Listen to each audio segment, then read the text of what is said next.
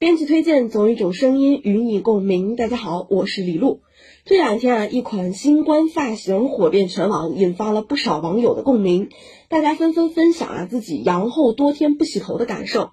有的表示自己实在忍不住在阳的过程当中洗了头，结果加重了病情。也有人说啊，他也洗头了，但是做好保暖措施，并且只要不是最严重的两天，动作快一点就没什么问题。羊呢到底能不能洗澡？有关这件事的讨论一直都存在。医生给出的答案是能。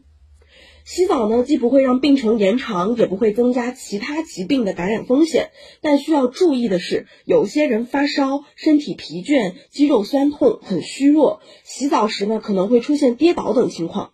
这个时候要注意，洗澡时间一定要短，因为时间长了以后呢，可能会更加劳累，增加跌滑的风险，尤其啊是老年人。另一方面，洗澡的时机也需要注意。当处于急性高热严重时期，由于人体的水电解质和能量丢失的比较厉害，就不太建议洗澡了，要量力而行。在由阳转阴的过程中，还有一件事儿也需要注意，那就是驾车。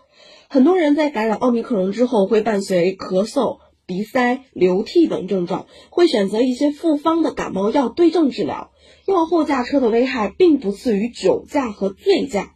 生病后呢，人体本来啊就比较容易有疲劳感，很多止咳药和复方感冒药都含有引起眩晕和嗜睡的成分。服用后易出现头晕、嗜睡、反应迟钝，甚至是视觉模糊等副作用，很容易造成祸患。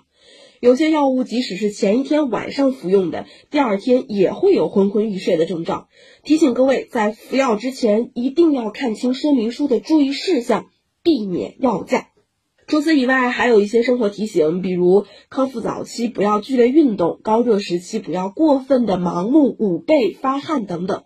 阳了不可怕，但是要采取正确的治疗措施，同时保持一个健康的心态，情绪稳定，更有益于。恢复健康。